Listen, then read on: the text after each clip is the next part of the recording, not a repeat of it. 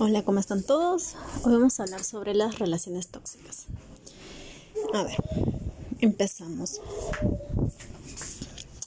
Yo tenía, si mal no me equivoco, unos 20 años, más o menos, 21 años creo.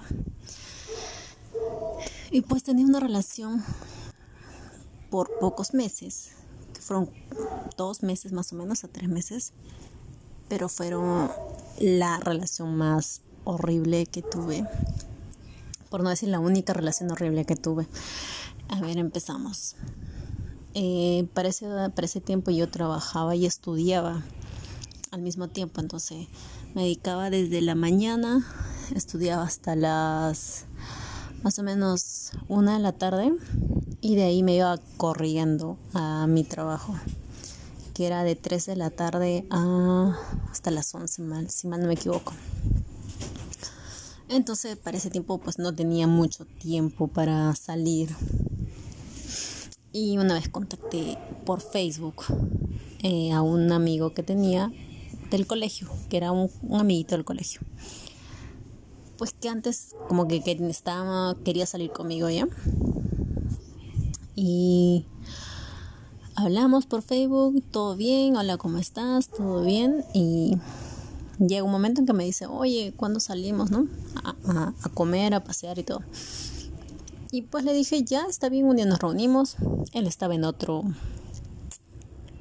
en otro departamento, vivía en otro lado, en otra ciudad. Eran ocho horas de, en bus. Y pues justo tenía que ir a visitar a mis padres, entonces me fui. Y salimos a comer, a pasear y todo eso. Todo bien hasta que me pide salir con él. Y yo hasta ahí pues todavía no estaba segura, pues decía, oye, sí me gusta, pero estoy trabajando y estudiando y no creo que vaya a poder tener una relación a distancia y con, o sea, primero que es distancia y aparte que yo no tenía tiempo, él ya había terminado su carrera y pues yo todavía porque estaba estudiando y, trabajando a la vez. Y solamente tenía libre los sábados y domingos. Que bueno, esos días eran como para avanzar con las tareas y todas las cosas. Al final le digo que no. Pero él insistió, insistió. Dijo que, que por favor, que, que iba a dar todo de él para que pueda funcionar la relación, que como él estaba trabajando y pues tenía su carro, en su auto, entonces pues podía venir a la ciudad donde yo vivía y, y podíamos pasar el fin de semana juntos y a la siguiente que yo iba y todos los días llamar, entonces como que me convenció y pues dije, bueno, vamos a intentarlo. Y, y en ese vamos a intentarlo, pues y creo que perdí yo. Pero bueno, estuvo bonito los primeros, bueno, las primeras, como cualquier relación, las primeras semanas. Estuvo bien, regresé al lugar donde yo estaba haciendo mi vida literalmente. Y todos los días me llamaba, todas las madrugadas. O sea, yo tenía que levantarme súper temprano. Y pues me levantaba, hablábamos, mientras yo me listaba, me, me listaba para, para ir a clases. Eh, hablábamos todo el día, hasta el rato que tenía que ir a tomar el bus. Y cuando regresaba me mandaba mensaje, en la noche también hablábamos por mensaje.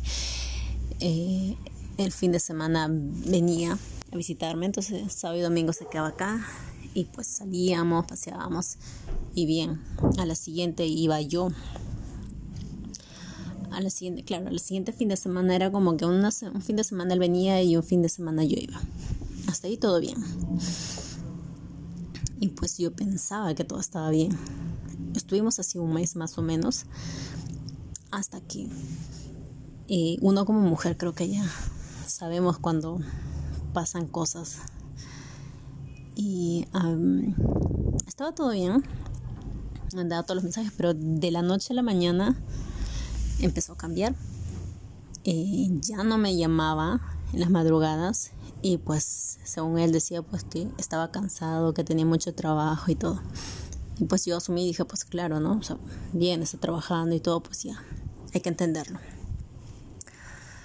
Este, por las noches ya no me mandaba mensaje texto, de vez en cuando, ¿cómo estás? Así, pero fríos, no como antes. Creo que en una relación siempre te dicen, no sé, ¿no? Como que amor, cariño, princesa, reina, bebé, no sé. Hay un montón de, de sobrenombres que te ponen. Y pues ya no me llamaba por el sobrenombre que me decía. Y era como que él, era en la noche, era, ¿cómo te fue el día? Y le respondía, hola, ¿qué tal? ¿Cómo estás? Y yo todo linda. Y decía, pues, y él decía, el, el mensaje que mandaba era, ah, qué bueno, ya, voy a ir a descansar, chao.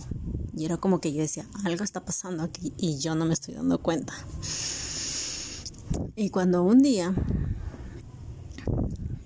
quiero ir al que me tocaba ir a que él, él, él tenía que venir ese fin de semana y le digo si iba a venir me dijo que no iba a poder venir porque tenía mucho trabajo que no le habían dado esos días libres y que por qué razones tenía que estar ahí en la empresa, que no sé, me inventó un montón de cosas y que no iba a poder. Entonces le dije, ah, entonces puedo ir yo. Me dijo que no, que, que mejor no vaya porque pues iba a estar muy ocupado y que no iba a tener tiempo y él se iba a sentir mal si yo iba a estar sola en el departamento y que se iba a sentir mal por eso. Entonces le dije, bueno, está bien. Pero yo así, de terca, me voy a escondida sin decirle nada. Como él me dijo no, entonces le dije, ya, bueno, pero ese mismo viernes en la noche alisto mi, bueno, igual eran dos días, entonces solamente era una maleta pequeña. Alisto mis cosas, me voy y cuando yo estoy llegando el día viernes, porque son ocho horas de viaje, sé, yo estaba llegando el día sábado en la mañana. No, en la noche, si no me equivoco fue en la noche que estaba llegando. Plan de dos de la madrugada a tres. Entonces le marco. Y le digo, hola, este, ¿cómo? le marco y me dice, hola, ¿qué pasó? ¿Cómo estás? ¿Qué pasó? Y yo le digo que ya estoy en la terminal, eh, que he venido. Y pues que se molesta y me dice, pero ¿por qué has venido si te estoy diciendo que no puedo salir y que, que voy a estar trabajando todo el día? porque no me haces caso? Y todo. O sea, se molestó horrible. Pero igual vino a recogerme. Vino, pero igual me molesto. Me subí al carro y estaba callado y me dijo, pero si te estoy diciendo que, que voy a estar ocupado todo el día. Y ya. Y yo le dije, pero está bien, no importa. O sea, vete a trabajar y me voy a quedarme acá. Y dicho y hecho. Me voy, me quedo, este, y al día siguiente, en la mañana, se supone que se tiene que ir a trabajar. Que no se va. O sea, eran 8 de la mañana y no se iba, 9 de la mañana y no se iba, y yo. Pero no ibas a ir a trabajar y me dice que, que no, que como, había, como yo había llegado, ya no iba a ir a trabajar porque le tuvo que hablar a su jefe y decirle que yo estaba ahí, que, que por eso no iba a poder ir y no sé un montón de cosas. Y que su jefe le aceptó que no fuera a trabajar. Y yo de qué. Si se supone me está diciendo que no va a ir a trabajar, que estaba así. Y bueno, ya, X. Lo dejé pasar. Tonta yo. Lo dejé pasar y dije, ay, bueno, habrá pobrecito, habrá hablado con su jefe. Y no sé, yo veo un perfume nuevo. Cuando llego vi la cajita de un perfume nuevo ahí. Y entonces era como que yo entré y me hice la que no veía nada. Y él lo puso detrás de él. O sea, cuando yo entro al departamento veo eso. Pero me hice la, a la que no, no lo había visto. Y en la mañana siguiente el perfume no estaba, estaba detrás del televisor en la mañana me estoy alistando y él me dice que iba a ir a jugar, va a ir a jugar fútbol con sus amigos. Y yo como que, o sea, me dices que tenías mucho trabajo y ahora de la noche a la mañana tienes una una, una reunión con tus amigos y yo me quedé como que, bueno, y él me dice, si quieres acompañarme, vamos. Y yo de, bueno, está bien. Entonces, como la maleta que yo la pongo al costado del televisor, le puse, pues me voy, acerco la maleta y veo que el perfume nuevo que estaba así en la cajita, toda bonita, estaba detrás del televisor. Entonces yo agarro, me cambio y le digo, ah, este perfume es para mí. porque era perfume para mujer. Y le digo, ¿este perfume es para mí? Y él me dice, ah, ah, ah, ¿ese perfume? Sí. Ah, sí, sí es para ti. Y yo de qué? Entonces sí te acordaste que es mi cumpleaños. Pues sí, señores, ese día no era mi cumpleaños, pero había pasado mi cumpleaños. Creo que se acercaba mi cumpleaños. Faltaban dos, tres días para mi cumpleaños. Pero como les digo que nos mirábamos solamente los fines de semana, entonces yo asumía que, ah, es por mi cumpleaños. Y él me quedó con una cara de, ah, tu cumpleaños. Ajá, sí. Sí, era un regalo para tu cumpleaños. Y yo de que, ay, gracias. Tonta yo. Bueno, agarro el perfume y que lo abro y que me lo echo y todo. Y me alisto y me pongo unos jeans, eh, una champa porque estaba haciendo frío, una casaca, un polo y todo. Y cuando me doy cuenta eh, que no, estaba puesto unos leggings yo, me había puesto unos leggings, eh, una champita y una casaca. Y cuando, como estaban yendo a jugar fútbol, pues me imagino que es campo, es un estadio, y pues tratas de ir lo más cómoda posible. Y cuando salgo me ve y me dice, ¿por qué te pusiste esos pantalones? Y yo de que, es que son cómodos. Siempre uso esto eh, eh, allá en mi casa. Y me dice, que se te ven feo, mejor cámbiatelos. Ponte un jean, ¿no tienes acaso un jean? Y yo de que, sí, pues cámbiatelos porque no se ven bonitos. Y yo, ok, está bien. Sí, yo obediente. Fui y me cambié los benditos leggings por unos jeans. Me puse los jeans y me dice, ah, ahora sí, ahora sí estás mejor. Ok. Me fui, subimos al carro y que salió, jugó. Pero cuando subimos al estadio, eh, nos Mm, se sienta, nos sentamos a un lado y me dice, ah, ah, en otra, en otra tribuna, ahí están mis amigos, voy a ir a saludarlos. Y me mira y me dice, no te puedo llevar a ti porque si no se van a, van a empezar a molestarme y a, a, molestarme porque estoy saliendo con alguien y pues como yo nunca he salido con nadie, me van a molestar siempre los chicos y todo eso. Y yo de, ok, está bien. Y se fue con sus amigos, me quedé ahí, tranquilo. Jugaron toda la noche, todo eso terminó el partido, eh, se fue con sus amigos obviamente y después de un rato viene a mi lado y me dice, ya vámonos. Y pues yo que me voy con, con él y ya pues nos fuimos a almorzar y todo. Y llegamos, eh, empezó a hacer sus cosas, ¿no? Lavar todo lo que tenía que lavar y todas esas cosas. Un montón de cosas pero nada de, otra cosa, era su trabajo, ni, ni siquiera llamó para decir si faltaba algo, no sé, ¿no? Porque pues en su trabajo se supone que el fin de semana lo iban a necesitar urgente. Que al día siguiente, igual tampoco sale, el domingo, y me dice que, que vamos a, como el departamento que estaba viviendo él pues tenía como un patio, entonces me dice, vamos a jugar un rato fútbol, a patear la pelota y todo eso, ok. Que vamos a salir, pero lo notaba todo extraño, todo raro. Y pues que salgo y, y lo veo. Jugamos un rato, todo bien, hasta que se cansa y pues se echa en, la, en, en, el, en el gras un rato y yo también me he hecho para escuchar música. Estamos escuchando música, todo bien, pero lo notaba súper extraño y creo que no me dejaron mentir, muchas mujeres sabemos, creo que ya intuimos cuando pasa algo. Entonces, de la noche a la mañana había puesto clave, que él nunca había puesto. Las veces que, que, estábamos juntos o que, que yo miraba porque el celular lo dejaba al lado de la cama o al lado de la mesita noche o en la mesa, cuando comíamos todo no tenía clave. Y siempre me decía, mira, mira, mira, revisa. Eh, de la noche a la mañana, esos dos días cuando llegué, le había puesto clave. Y yo le dije, ¿por qué? Dijo, no, que, que, que a veces sus amigos agarraban y, lo miraba y no le gustaba, pues porque a veces yo le mandaba mensajes y se iban a molestar y no sé, que le iban a molestar y todo. A la final decía que le pone clave. No sé, él pone música y yo digo, bueno, una, una de mujeres bien viva. Como estábamos ahí echados de costado, eh, yo le vi de reojo porque él tenía que cambiar música. Y le digo, no me gusta esa música, puedes cambiarlo. Y de reojo que veo el código que había puesto. Y lo pone, cambia de música y agacha su cabeza como si estuviera durmiendo y el celular lo deja a un costado. Pero obviamente se, se, se bloquea rápido, ¿no? Con la música prendida, entonces yo digo, dejo escuchar esta música y a la siguiente no me ha gustado, entonces digo, ay, no se escucha bien, la voy a levantar volumen.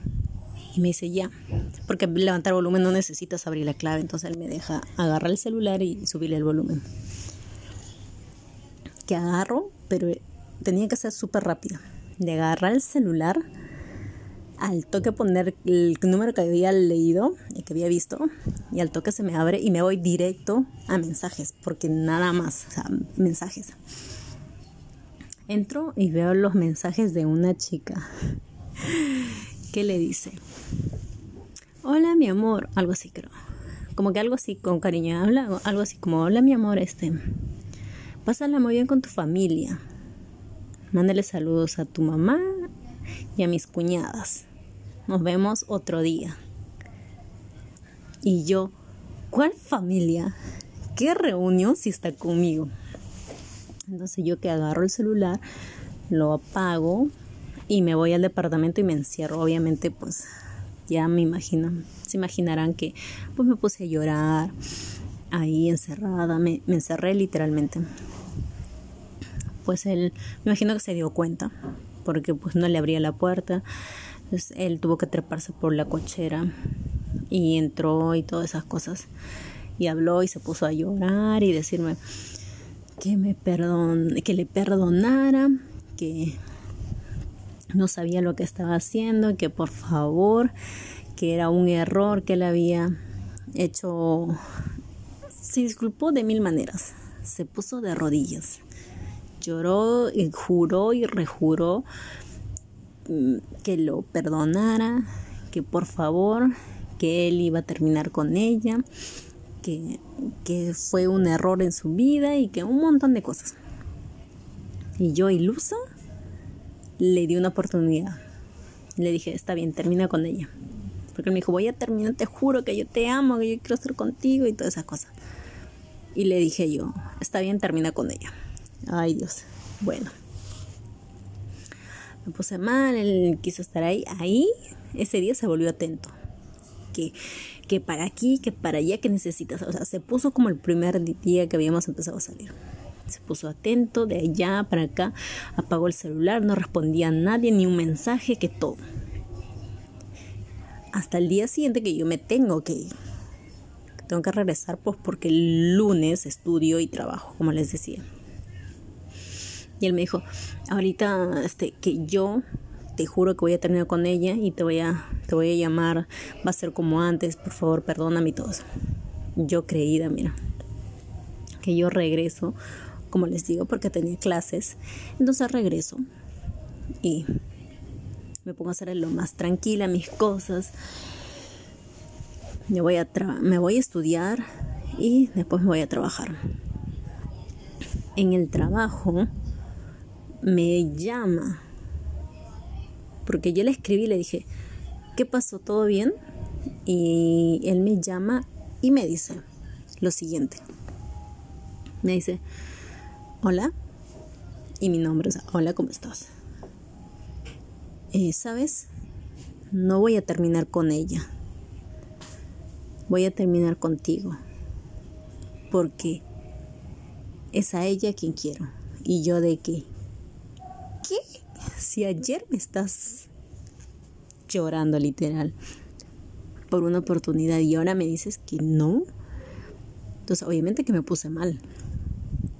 Y él se puso de que yo no voy a terminar con fulanita porque ella estuvo conmigo en los momentos difíciles de mi vida. Y yo de qué? ¿Cuáles momentos? O sea, ni yo enterada recién creo que teníamos casi un mes, un mes y medio saliendo con, el, con él. Me dijo que la, la culpable de que él me haya engañado era yo. O sea, yo era responsable de por qué él me había engañado. Dijo, porque tú no estabas a mi lado. Yo quería salir con alguien, con mi novia, con mi enamorada, quería pasear, quería ir a comer y tú estabas lejos y ella era la que estaba a mi lado. Me puse mal y cuando mm, me sentía mal, ella era la que iba a comprar los medicamentos para mí. Tú no estuviste a mi lado. Y yo de que, si cuando iniciamos la relación, te dije que yo estaba estudiando y trabajando, que no tenía tiempo. Y él dijo que sí, que él iba a hacer todo lo posible y ahora me saca en cara diciendo que si me engañó fue porque yo no estuve a su lado y que también me había engañado porque yo no había querido llevarlo a conocer a mi familia. Y yo de que tenemos un mes, ni un mes, o sea, porque eso me lo pidió a las dos semanas, a la semana creo que cuando que empezamos a salir. Yo digo, a nadie llevaría al mes, a los dos meses, a conocer a mi familia, o sea, pero se puso así en ese plan de que yo era la culpable y un montón de cosas. Obviamente me puse mal, me puse a llorar ahí en pleno trabajo. Mis compañeros me imagino que se dieron cuenta. Entonces me quedaron mirando y se quedaron callados sin decirme nada, pero me puse mal porque en ese tiempo supuestamente yo pues en ese tiempo lo quería, ¿no? Pero o sea, a darnos a entender, eso no era estar enamorada, eso no era amor. No que me pongo mal y toda y toda la cosa. Eh, ahí sentí yo que me denigré literalmente como mujer, creo, porque empecé a rogarle que por favor, que no me dejara, que, que, ay no, recordar y me avergüenzo de mí misma. Pero bueno, si yo reconozco que en ese tiempo fue lo, lo peor, creo. Pero sí, comencé a rogarle y a decirle que no, que, que por favor no se alejara de mí, que eh, estuviera en contacto conmigo, que yo poco a poco me iba a tratar de hacer la idea de que ya no íbamos a estar juntos y todas esas cosas. Y me dijo que no, que, quería estar con ella, que le iba a respetar a ella, que por eso que, que no iba a poder y todo. Y yo de, ¿qué me estás hablando? Pero bueno, pasaron semanas y yo seguía enviándole mensaje de que por favor y por favor que no me acuerdo cuánto habrá sido, pero habrá sido un par de semanas seguro haciendo eso. Y me dejó de escribir, o sea, yo le mandaba mensajes y no me escribía. Entonces, como que poco a poco estaba tratando de resignarme yo a la mala. Hasta que, este... Estaba resignándome hasta que él un día me llama y me dice, eh, he terminado, o sea, ya, pasó casi un mes, me llama y me dice, he terminado con ella, con fulanita. Y que me di cuenta que realmente te amo a ti y no a ella. Y yo de tonta, feliz. Yo feliz. Y dijo, sí, que sabes qué, para, para arreglar esto, vámonos de viaje. Y yo de, ok, está bien. Y nos fuimos de viaje. Yo yéndome con él, yo de lo más feliz. Porque decía, pues sí, recapacitó y todo. Y yo yo así de, ilusa. Bueno, nos fuimos de viaje, tres días, tres días creo que fueron, como un fin de semana igual, porque como les digo, estudiaba y no podía. Entonces, regresamos y yo me tengo que venir a mi ciudad y él a su ciudad. Y después le escribo de nuevo, le digo, ¿cómo estás? ¿Todo bien? Toda una semana me respondió bien. Después me escribió y me dice que, que ya no quiere estar conmigo que la chica le pidió perdón y toda esa cosa. Y yo de que, ¿qué? igual, de nuevo en una crisis, yo que, ¿por qué? Y todo. Me dijo que no, que iba a seguir con ella y que no la molestara y que todo eso. Y yo dije, bueno. Entonces lo que yo estaba haciendo era a mí misma, poco a poco decir, ya bueno, como, como antes de, antes de ese viaje yo le escribía casi a diario diciendo que, oh, ¿cómo estás? Por favor, perdóname y todo eso. Después de ese viaje, cuando me, llama y me dice que, que, que está, va a volver con ella y que no quiere saber nada de mí, yo dije, o sea, me ha abusado de nuevo. Entonces, lo que yo hago es decirme a mí misma, esta semana trata de no escribirle. Era como retos que me ponía. Por ejemplo, eh, antes de ese viaje estaba llamándole todos los días, le escribía todos los días. Y después decía, ya, a la semana por lo menos escríbele dos o tres veces entonces, Rosemary, no, no te pases. No se trataba de hacer eso. Como que a la semana le escribí una vez, ¿cómo estás? O sea, ya no relacionado a, a una relación, pero decir como, hola, ¿cómo estás? ¿Estás bien? ¿Todo bien? ¿Todo el trabajo está ok? Y me respondió, sí, está bien, nada más. Entonces como que ya iba yendo, iba yendo hasta que... ¿Por qué? Yo en mi pequeña cabecita todavía tenía la, la pequeñita mm, ilusión de que volviéramos, creo yo. Entonces todavía tenía esa, esa ilusión. Pero poco a poco comencé así, dos veces a la semana, tres veces, porque antes lo hacías diario, ahora redúcelo poco a poco. Hasta que un día, no sé cómo pasó eso, que una noche me quedé llorando de la nada, o sea, me sentía obviamente triste, pero me quedé llorando, todo el lloré a mares, creo, me quedé dormida llorando. Y al día siguiente me desperté y dije, y dije, a la miércoles todo. Hoy me, me levanto y hoy hago limpieza profunda de mi casa. Hoy no quiero saber nada. Hoy va a ser una cosa. Me paré, me puse frente al espejo y dije, no, hoy se termina todo. O sea, en el corazoncito todavía estaba ahí esa ilusión de que regresáramos, pero no. Creo que a veces es fuerza de voluntad. Me levanté y dije, sí. Me miré al espejo y dije, no, hoy, hoy acaba todo. Ya ayer lloré, ayer fue el último día que sufrir por ese, por ese, por ese pata, o sea, por ese vato. Y listo. Agarré, empecé a limpiar cajón por cajón eh, las fotos que tenía de él, las corté, agarré, lo boté a la basura, agarré el perfume que tenía él, pum, para la basura. Eh, tenía unas ropas que me había comprado él, agarré eso, pum, para la basura, todo. Todo lo boté a la basura. Agarré y me fui a la tienda, compré unos no sé, como aceites así para de baño, que huelen rico, que se le echa el agua como, como esencias, algo así. Me fui y compré eso, me puse unos inciensos así de loca y limpié, me pasé el trapo por todo el piso, limpié todo, agarré toda esa basura y ¡pum! Dije, no vuelvas a llamar ni a mandar un bendito mensaje. Acá se acabó todo. Y creo que, como les digo, a veces a fuerza de voluntad, porque de ahí no le volví a escribir. A veces tenía unas ganitas en que entraba y decía, escribe, escribe. Y yo decía, no, no vas a escribir y punto, porque ya pasó. Y así estaba como dos, dos meses, tres meses. Y como que me estaba sintiendo mejor, o sea, estaba mucho mejor, estaba tranquila.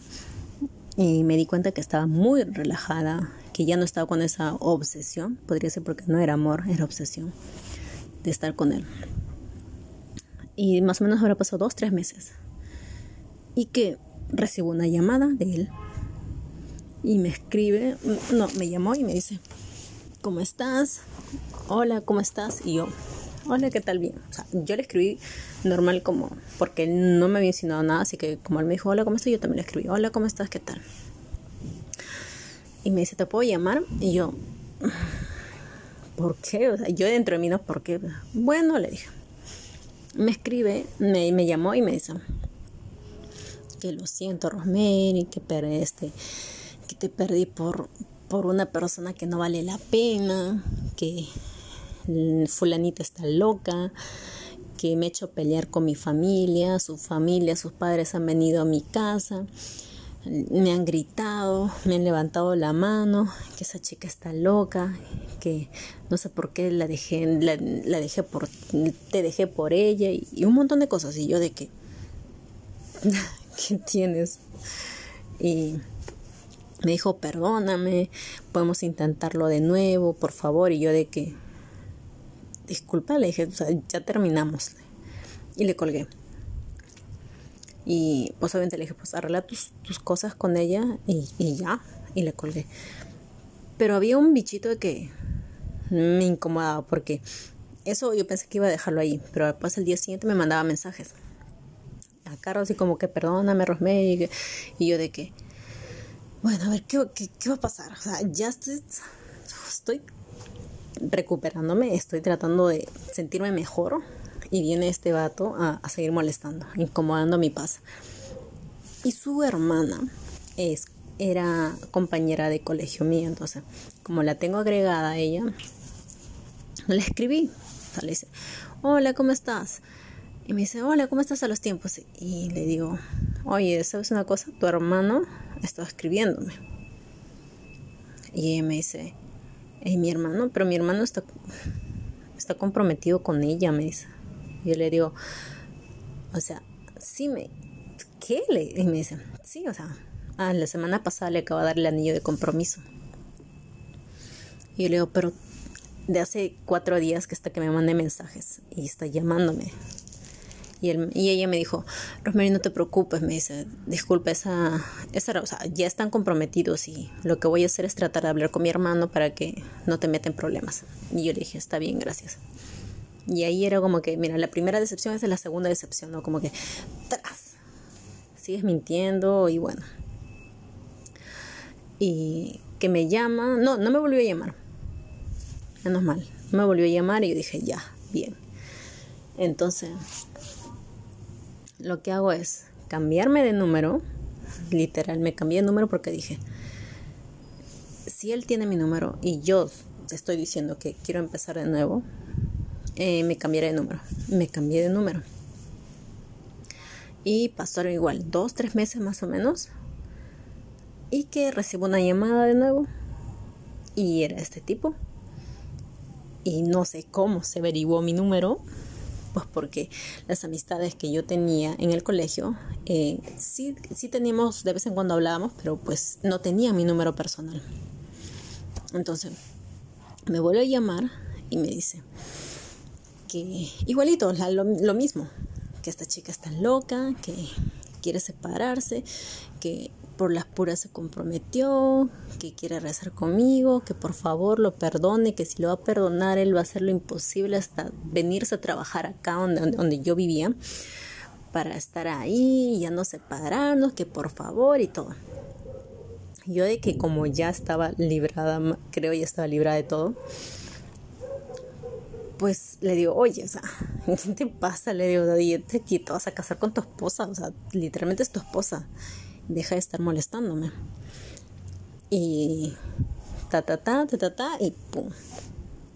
Colgada y yo que de nuevo le marco a su hermana y le digo, "Oye, ¿qué tal? ¿Cómo estás?" Le digo.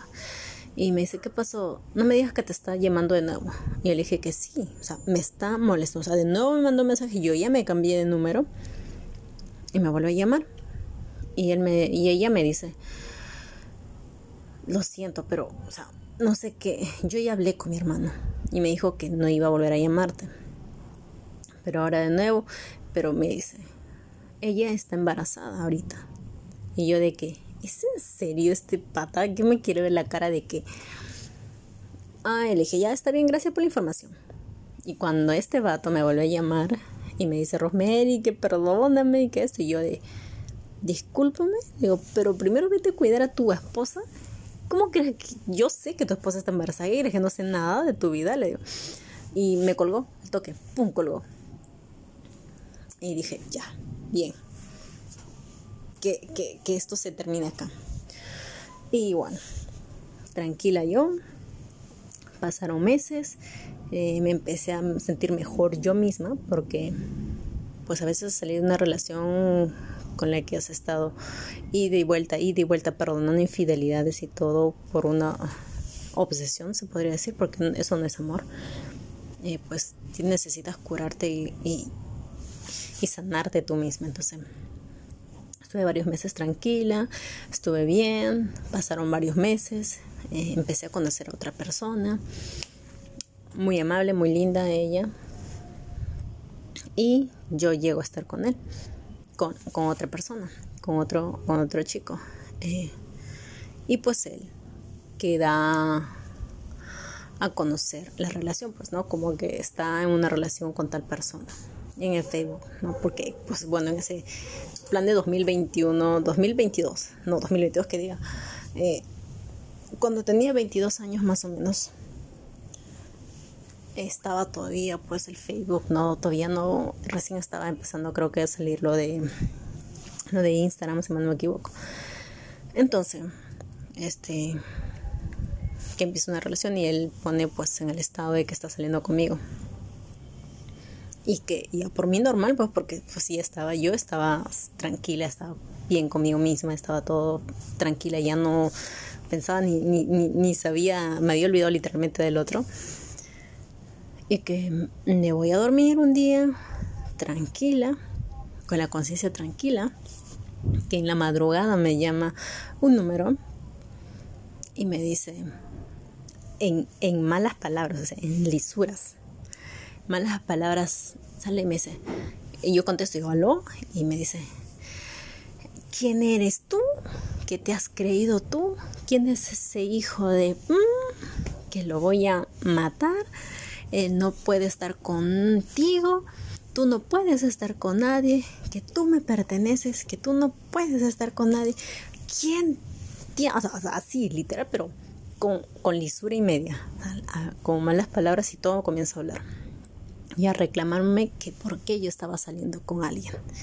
Y yo de, no, pues estaba durmiendo yo y agarré y cuando empecé a escuchar eso era como que yo, ¿aló? ¿Aló? ¿Aló? ¿Con quién hablo? ¿Aló? Y pum.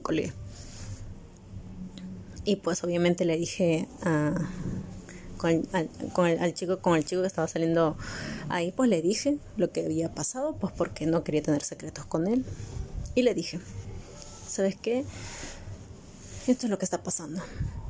Y me ha llamado literalmente a quejarse de por qué yo estaba saliendo con alguien.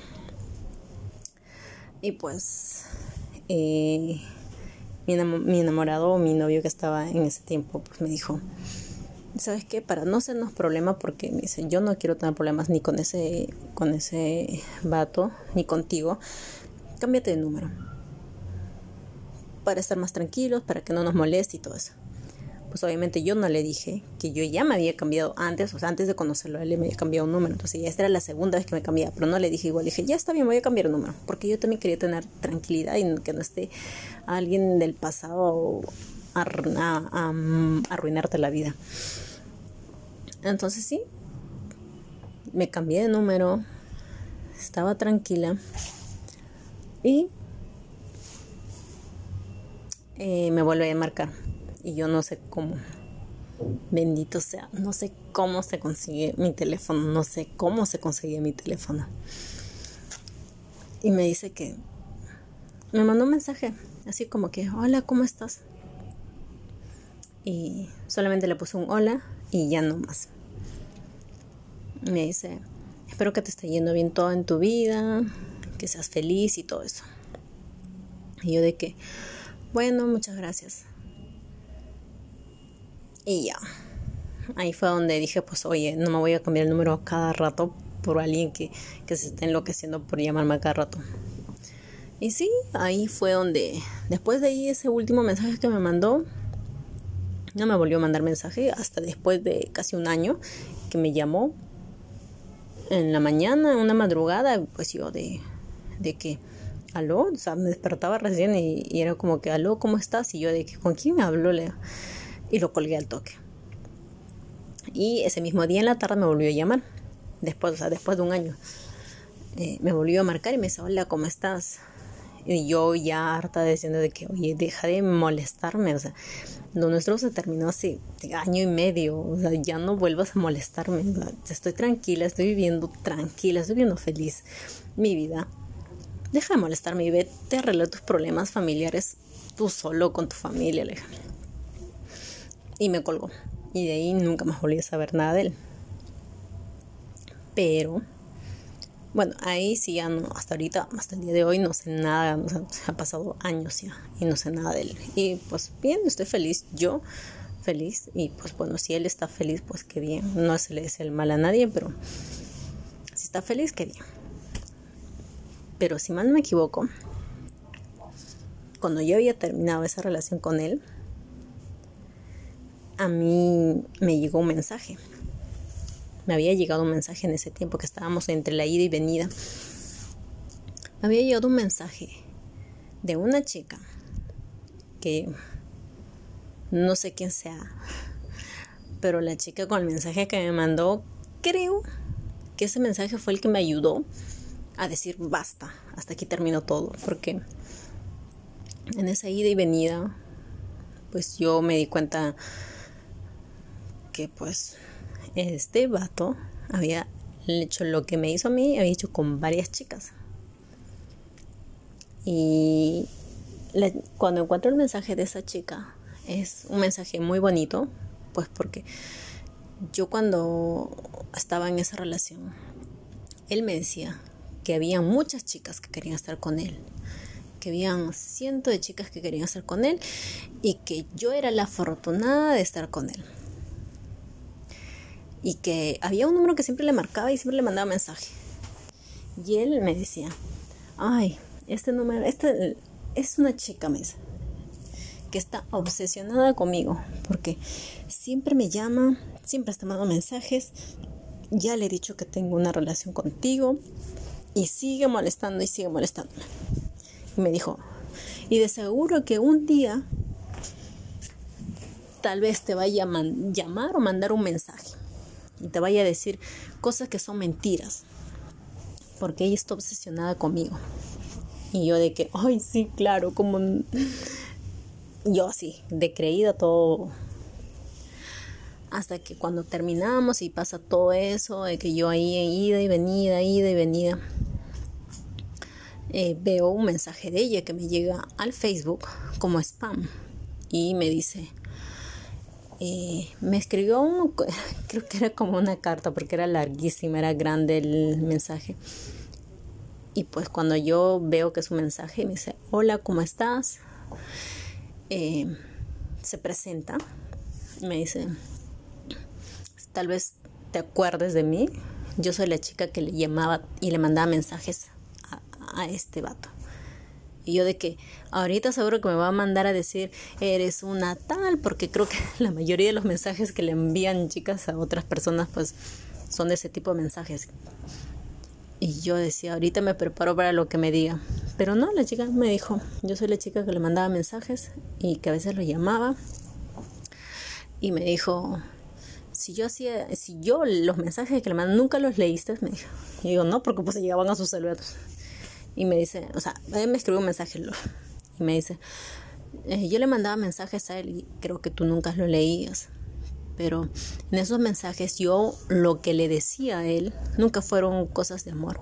Siempre le decía que, que te respetara, porque él tiene esa manía de hacer eso a varias chicas y le tocó hacerlo a mi prima y a mí. Y yo de que, ¿cómo que a su prima?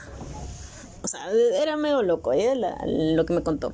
La chica decía algo así, que le hizo a mi prima, también me lo hizo a mí y cuando yo estaba, me enteré que estaba saliendo contigo, le dije que no lo hiciera contigo, porque si no yo te iba a buscar o te iba a, mandar un mensaje o te iba a llamar y decirte el patán que es este hombre. Y él me juró y me rejuró que no iba a hacer nada contigo, que así a ti te quería, que no te iba a engañar y todo. Y después me doy con la sorpresa de que lo mismo que le hicieron a varias chicas, te lo hizo a ti.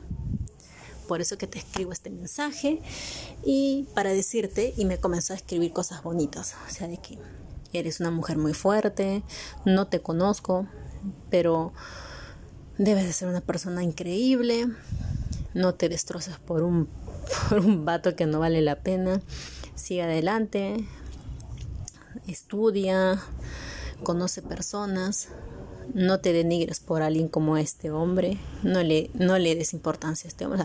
me escribió una carta muy linda y que creo que en parte fue esa carta que me escribió, que me hizo decir, o sea, con qué tipo de persona he estado. O sea, yo lo había conocido a él en el colegio porque él era como que tres años mayor que yo, cuatro años. Y pues era pues una de las personas como disciplinadas, el ejemplo del colegio y todas esas cosas.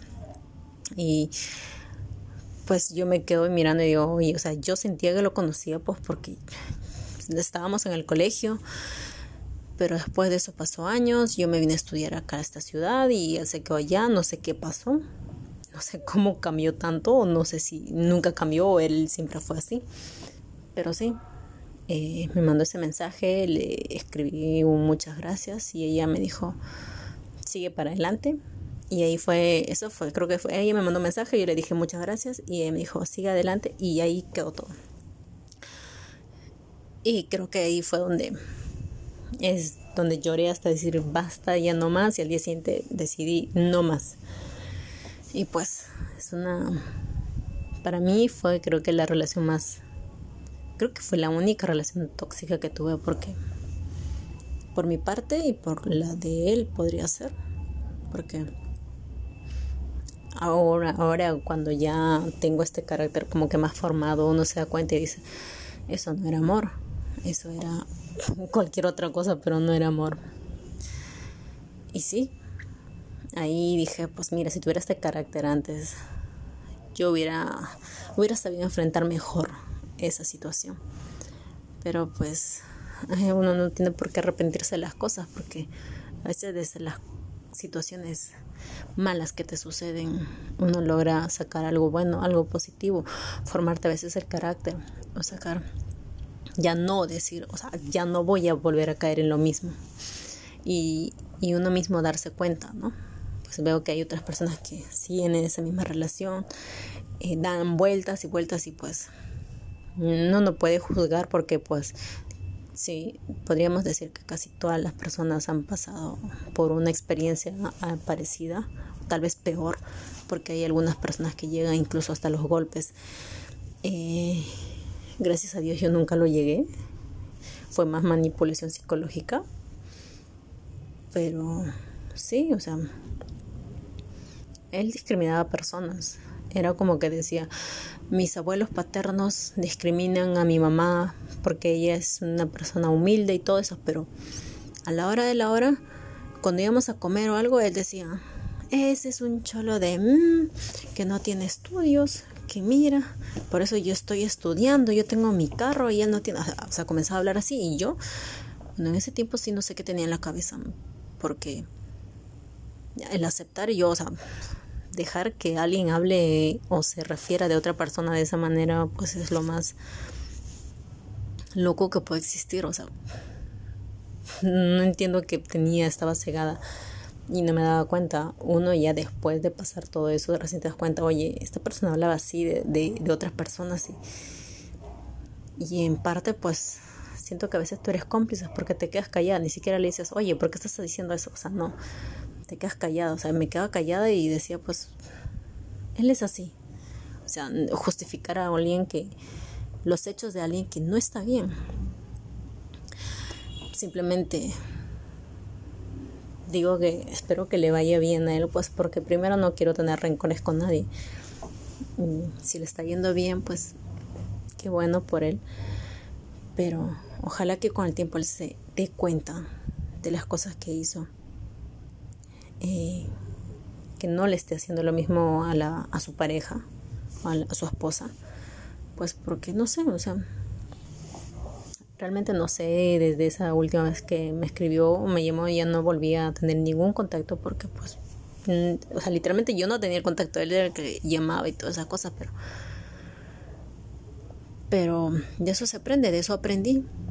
En mi vida yo no había tenido una relación de ese tipo, pues, porque primero en el colegio tenía el típico noviecito que era pues lindo, el de rositas, el de notitas, pero nunca, esa fue la primera y la única vez creo que, que tuve una relación así de ese de esa magnitud que yo como mujer siento que sí me denigré como mujer al aceptar que, que regresáramos, volviéramos, regresábamos y sabía que yo que cuando regresábamos terminábamos, volvía con otro, no sé si habrá sido así, o no, pero yo siento que me denigré como mujer, no me hice respetar, aceptaba todo lo que él decía.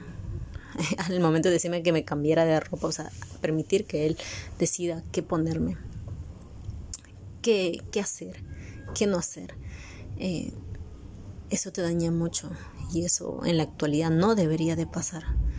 Pero lamentablemente hay muchos casos, entonces a veces pienso que para terminar eso, en gran parte influye una decisión, fuerza de voluntad de uno mismo, darse cuenta que, que estamos actuando mal, que estamos en un mal camino. Y creo la otra parte es que las personas que están a tu lado también te apoyen o te ayuden. Pero si tú como, como persona no das ese paso, eh, no puedes recibir ayuda. Es como las personas que están, que son alcohólicas o tienen esos problemas, esos vicios. Si uno no acepta que está mal, eh, nadie te puede ayudar. Tienes que tú mismo ser consciente y decir, quiero recuperarme, quiero hacer esto, quiero cambiar para que las otras personas les sea más fácil ayudarte y no pasar por una situación tal vez peor, ¿no? Como les digo, eh, gracias a Dios lo mío fue esa relación obsesiva de querer rezar y, manipulación de que, de tú tienes que estar acá y por esto y por tu culpa, porque yo en gran parte pensé realmente que realmente yo había tenido la culpa de por qué él me había engañado, o sea, que yo realmente tenía la culpa de que él me haya engañado, pues decía, oye, pues sí, no, no estaba a su lado, o sea, e, ese tipo de cosas realmente fueron psicológicamente para mí, pero para otras personas, aparte psicológico, eh, hay golpes, hay violencia física ya y creo que eso ya tiene que uno pensar muy bien porque no solo es violencia física contigo, sino puede ser con, con hijos, si tienes hijos ahí. Y como ahora hoy en día estamos viendo en esta actualidad que están a golpes están matando a mujeres. Entonces, a veces uno no conoces a una persona del todo y te sorprendes cuando una persona con la que has vivido tanto tiempo, cuando es una relación larga ya, que tu pareja, tu esposo te maltrate así. Y pues hay personas que, mujeres que realmente se dan cuenta de que está mal lo que está, que está mal en la situación que están viviendo, pero simplemente son dependientes la cual yo también lo fui tal vez, que son dependientes de, y pues no necesitamos de un hombre, de una pareja para seguir adelante. Eh, lo he dicho, tienes hijos, eh, te va a ser un poco más difícil tal vez salir adelante, pero lo vas a lograr. No necesariamente necesitas de un hombre para que puedas estar bien, para que haya, haya, haya ingresos económicos. Entonces, creo que nosotros como mujeres debemos ya aprender a hacer. Creo que ya, creo que hoy en día hay muchas mujeres que quieren desarrollarse profesionalmente para uno. O sea, no necesariamente los sueños son, eh, quiero ser ama de casa, quiero tener hijos. Sí hay sueños y, y, se respeta. Hay personas que quieren, sus sueños son tener hijos y está bien. Pero la mayoría de las mujeres también quiere ser profesionales y eso también se respeta siempre y cuando tú cumplas el sueño que tú has querido, con respeto y con amor. Y no que otra persona te, te, ponga delante de lo que tú quieres, otras ideas, otra manera de ser, otra manera de vivir, sus pensamientos machistas. Un hombre tiene que estar a tu lado para respetarte y no para imponerte cosas. Entonces, a veces tenemos que pensar por ese lado y a veces tenemos que desgraciadamente pasar por cosas un poquito traumáticas para algunos, porque algunas son muy fuertes, algunas situaciones difíciles, complicadas, como para darse cuenta de que eh, realmente tenemos, no tenemos que dejar que nos pasen esas cosas. Pues de las cosas a veces uno se aprende, ¿no? Pero sí, tenemos que ser más fuertes, y saber más valorarnos y querernos como personas, que no cualquier persona puede estar a nuestro lado. Y tiene que estar una persona que realmente te respete y realmente te valore para que pueda estar a tu lado, no delante tuyo, no detrás tuyo, sino al lado tuyo para seguir con respeto, con responsabilidad, con, con amor, con todo de la mano y no imponiéndote cosas. Bueno, hasta el día de hoy eh, hay todavía casos muy, muy, muy, muy parecidos. hay varios casos parecidos, así que nada, eh, esperemos que esto termine y que poco a poco sigamos cambiando la manera de ver la vida y la manera de ver otras personas. Así que muchas gracias, espero que les haya gustado esto, este pequeño podcast y hasta la siguiente. Hola, I'm Rose. Buenas noches, buenas tardes o buenos días para todos. Hoy les voy a contar cómo llegamos a vivir en un lugar que nunca mi mamá pensó que viviría. Para empezar, eh, mi mamá es de un pueblo pequeñito de Perú.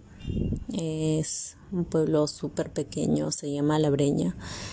Y pues eh, eh, nunca, nunca en su vida, creo que una vez salió a trabajar a la ciudad de pequeña y pues volvió a regresar porque mi mamá eh, mm, trabajó en casa como ama de casa porque no terminó sus estudios porque en esa época cuando ella empezó a estudiar creo que era una época que el machismo ejercía mucho sobre todo el mundo, se podría decir, porque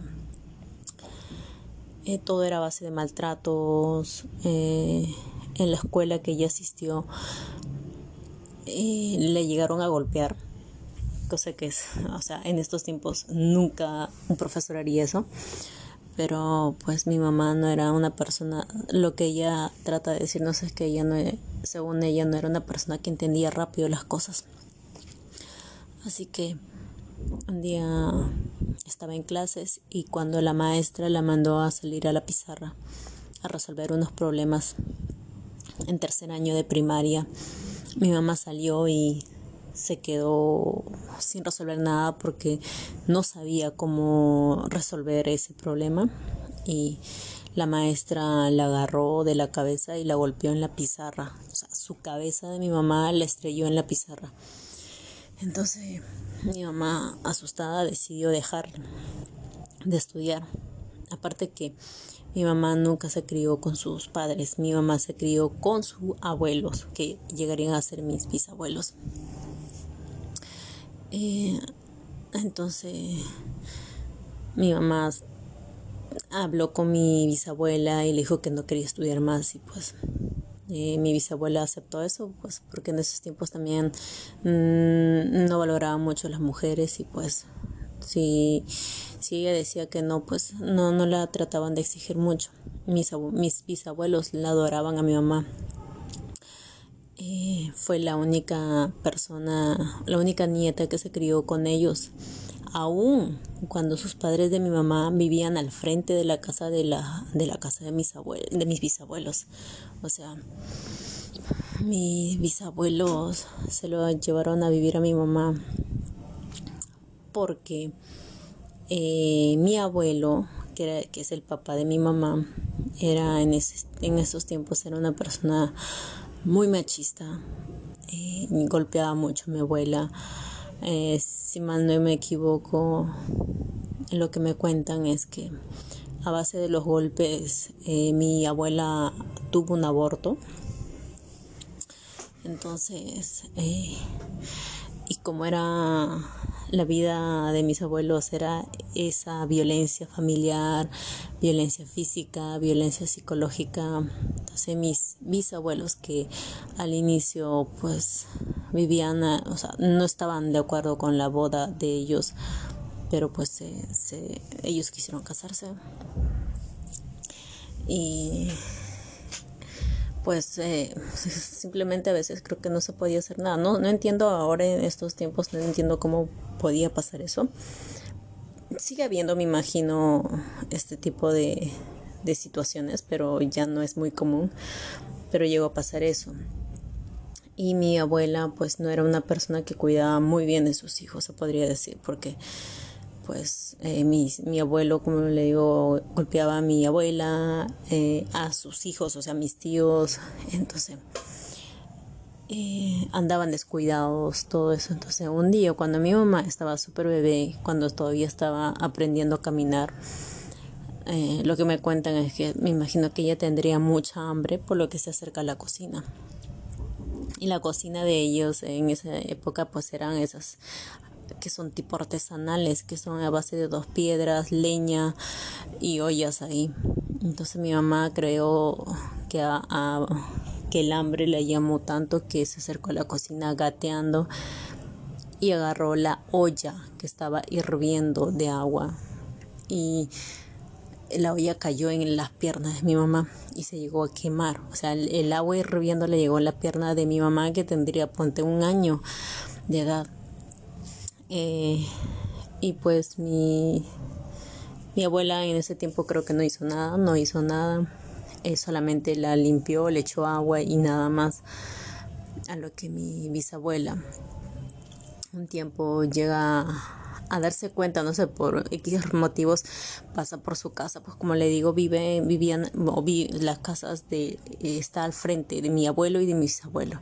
Entonces cuando mi, mi bisabuela va no sé qué iba a pasar, qué iba a hacer. La cosa que pasa por la puerta. Y la puerta pues tenía como una especie de estaba como semiabierta, entonces se podía ver. Entonces mi abuela, mi bisabuela pasa y llega a ver a mi mamá que en ese tiempo estaba hecha una bebita, eh, ahí en el patio, eh, sentada, llorando. Entonces, eh, mi, mi, mi, bisabuela comienza a llamar el nombre de mi abuela, a gritar para que pues le atienda a mi mamá. Y no se acercaba, no había nadie, no escuchaba ruidos de nada, entonces mi abuela asume que pues mi, mi, mi mamá estaba sola en ese tiempo en el patio, así que ella abre la puerta, empuja la puerta y se acerca donde mi mamá. Y mi mamá estaba puesto como una especie de mantita, la había envuelto en la, en la parte de sus piernas. Cuando mi abuela la ve, pues estaba sucia, mi mamá estaba pues llorosa, o sea, con todo lo que estaba llorando, tenía toda la cara empapada de lágrimas. Eh, entonces en eso, cuando él le quiere cargar, pues comienza a gritar y ella llora peor mi mamá y cuando le ve la... Eh, mi, bisabuela le levanta la, la faldita la mantita que estaba puesto, ve que la pierna de mi mamá literalmente estaba, o sea, había pasado días creo de lo que se quemó porque estaba con materia, o sea, había una infección horrible, estaba hinchada su pie, estaba botando una materia en la pierna, lo que mi, mi bisabuela pues se indignó, se puso a llorar, ahí salió mi abuela, y ahí es donde mi bisabuela le comienza a gritar, ¿cómo es posible que tengas a tu hija así, en estas condiciones? ¿Qué, le ha pasado? Y ahí es donde cuenta mi abuela, pues, que lo que había pasado con mi mamá, que se había acercado a una olla, que estaba hirviendo y, y jaló y pues llenó y que ella le había echado agua y pues pensó que así ya iba a estar mejor, pero no. Entonces, lo que hace mi abuela es pues decir, como que no sabes cuidar a tu hijo. Si, ya me imagino que se armó una bronca y mi bisabuela agarra a mi mamá y se la lleva al, a la posta, que es como un centro médico pequeño en, los pueblos alejados. Se lo lleva y pues la, la, hace curar, los doctores la chequean, la ven, la revisaron todo y pues ahí se vio que que estaba mal, pues, o sea, a hoy en día mi mamá todavía tiene en la pierna una cicatriz horrible, o sea, es una marca que a veces mi mamá se avergüenza y pues creo que no es culpa de ella, no es culpa, literalmente no es culpa de ella, o sea, son cosas que les pasó en la niñez, o sea, no se puede culpar también decirle por tu culpa y por tu culpa. Sé que en esos tiempos alguien actuó mal o no, yo no sé la, cómo fueron las cosas, la historia fue así, pero el que me la contaron, pues sí, yo siempre he estado al lado de mi mamá y mi mamá siempre la voy a apoyar en todo. Entonces, desde ese día fue que mi mamá, mi, mi bisabuela, cuando le llevó al hospital, ya no regresó más a la casa. O sea, vivían, como le digo, vive al frente de la casa. Entonces, eh, mi bisabuela se quedó con mi mamá. Mi mamá vivió como se crió con mis bisabuelos. Entonces cuando pasó lo de la escuela que le llegaron a golpear, pues mi mamá dejó de estudiar, entonces estaba trabajando, empezó a crecer y hacer todas las cosas y empezó a querer ganar su dinero y ella mi mamá hacían lo que es artesanía, lo que son las fajas artesanales típico de allá de la parte de Huancayo, que es de Perú. Entonces, empezó a crecer, empezó a vender pues semillas porque pues tenían, eh, ¿cómo se llama? Terrenos para sembrar papa, maíz, habas, alberja. Entonces ella me empezó a sembrar y empezó a, vender eso. Iba al, centro de la, de la ciudad mm, mm, y pues empezó a vender ahí. Entonces ahí es donde se encuentra con mi papá. Mi papá que de mi papá la infancia no fue tan dura, pues porque tenía sus padres. de parte de mi papá, mis abuelos se llevaron muy bien. Eh, mi papá vivió muy bien. Eh, bueno, con los problemas de, de, esa época que no había mucho trabajo, que la pobreza era muy extrema, extrema, extrema, pero pues en su caso de mi papá, en la familia de mi papá no hubo violencia. Mi papá era como que engreído porque era casi el último. Era no, él es el, creo que es el tercero. Pero pues este, mi papá ha sido muy querido ahí por donde él vivía, entonces todo, o sea, con él nunca pasó eso. Y ahí es donde se encuentra eh, no, antes de eso mi mamá pues trabajó en casa, después regresó y empezó a vender sus cosas acá. Y ahí es donde la encuentra mi papá. Y mi papá pues así, hombre terco, eh, que quiso conquistar a mi mamá, pero mi mamá no, no quería estar creo que con nadie porque pues mi mamá dice que ella salía a vender a las ferias las semillas o lo que ella tejía, las fajas. Y este mi papá llegaba, mi mamá me decía que tu papá llegaba al puestito donde yo estaba, pero no compraba nada, solamente se quedaba a hablar pero no me gustaba. Mi, mi mamá dice, pues no. Entonces mi mamá se iba a otro lado, a otra zona, a, otro, a otra feria. Y mi papá aparecía ahí. Entonces cada fin de semana que mi mamá salía a vender, mi papá iba detrás de ella. Y bueno, entre broma y broma, mi mamá siempre me dice, ay, tu papá de, de tanto insistir, pues le acepté a tu papá. y lo dice con un sentido de broma, pues porque mi papá dice, no, yo, yo seguía detrás de tu mamá, porque sí. Ya bueno, hoy en día pues todos dirían, ay, eso es acoso. Pero pues creo que eh, podríamos decir que acoso no es cuando ya te estén incomodando, solamente que tal vez mi mamá no lo dijo o, o no sé, ¿no? ¿Cómo, cómo habrán pasado las cosas? Pero mi mamá pues ah, llegó a aceptar casarse con mi papá. Muy jóvenes, mi mamá tenía, tenía creo que sus 19, 19 años, 20 años. Y con mi papá se llegaron a casar. Eh, vivieron tranquilos. Eh, nació mi hermana, la mayor. Eh, hasta ahí todo era bien, todo estaba bien.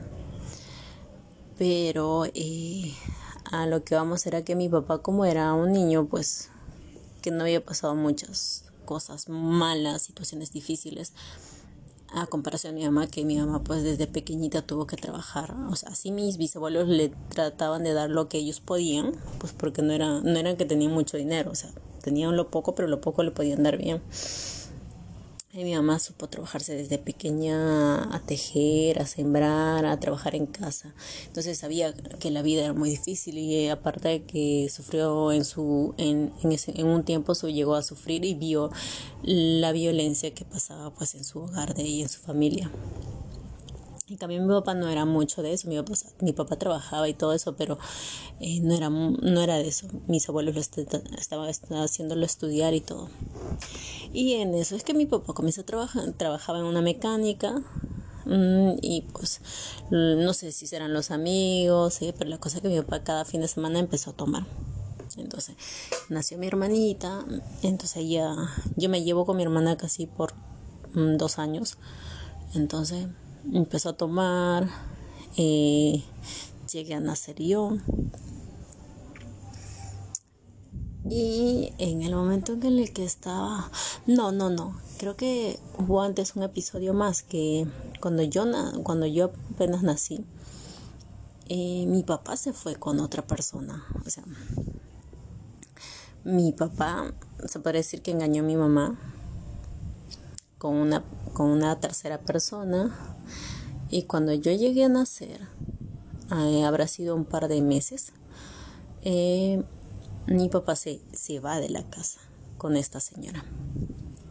Se va de la casa y este abandona a mi mamá con mi hermana y conmigo, que éramos, ella tendría tres añitos, porque yo acababa de nacer, tenía unos meses, y se va mi, mi papá.